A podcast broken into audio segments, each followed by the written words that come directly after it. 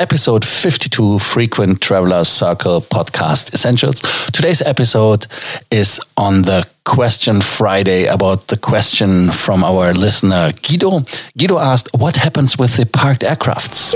Welcome to the Frequent Traveler Circle podcast. Always travel better. Put your seat into an upright position and fasten your seatbelt as your pilots Lars and Johannes are going to fly you through the world of miles, points, and status. The coronavirus is killing air traffic over 100% uh, in North America, uh, 60% uh, on other markets. So it's really crazy what is happening. Other destinations like Israel, when you're coming from the German speaking region, uh, which is Germany, Austria, and the German speaking Swiss part, um, actually full Switzerland is included here uh, to have no mistake. Uh, you are not allowed to enter just uh, as a precaution, if you're coming from Milan, you're not allowed to enter. Lufthansa has 150 aircrafts too many. Yeah, um, the most of the aircrafts, 100, um, I think 125 ish, are A3. A320 series, um, and these aircrafts are parked. That is what you read, and uh, parked means they are not parked parked like we know it from pictures in Arizona, California, or in these uh, boneyards for old aircrafts. The aircrafts are pulled for early maintenance, means when they have a C check, D check, other checks, they will be used now as um, time to do that. Other repairs uh, like decor or just interior, which is not essential for flying, which they couldn't do, which needs still time, they can do now.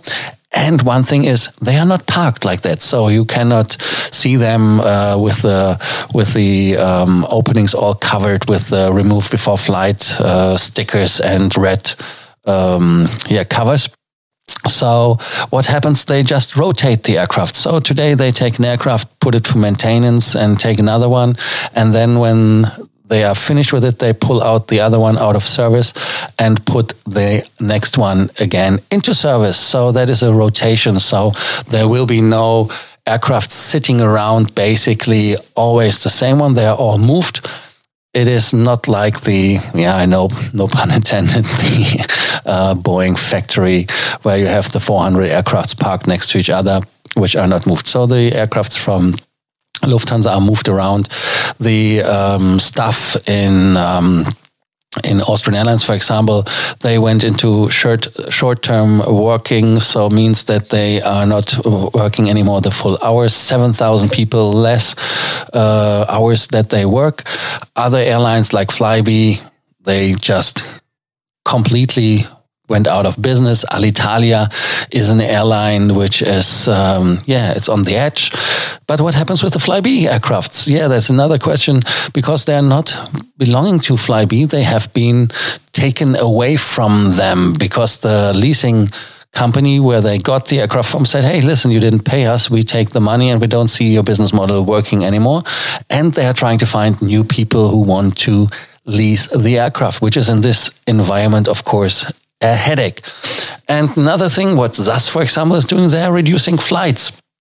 Uh, not only with their own uh, aircrafts, they have aircrafts which they, yeah, they have a kind of a agreement that other smaller airlines, like you know it in the US, um, are flying for them the routes. One of them is uh, Regional Jet from Estonia. They are flying for them routes, and um, yeah, they will face probably that they will be the ones who get first um, reduced, and that is not the headache of SAS then, because they say, well, "Listen, we we offer you this. That is a contract, and um, so that is for them the the yeah the cheapest way to get rid of it, and why they not have the own capabilities of flying to the certain aircrafts um, depending on uh, rules with the own unions, of course, as well. But again, um, a lot of aircrafts will be grounded and you will see a lot of aircraft standing around. But be assured, it's not always the same aircraft as they are using the time wisely. Thank you for listening to the Frequent Traveler Circle podcast. And do not forget to subscribe to our podcast that you do not miss any new episode. And if you want to have your question in one of our Question Friday episodes, write us like Guido did. Thank you so much and bye bye. Thank you for listening to our podcast, Frequent Traveler Circle. Always travel better and boost your miles, points, and status. Book your free consulting session now at www.ftcircle.com now.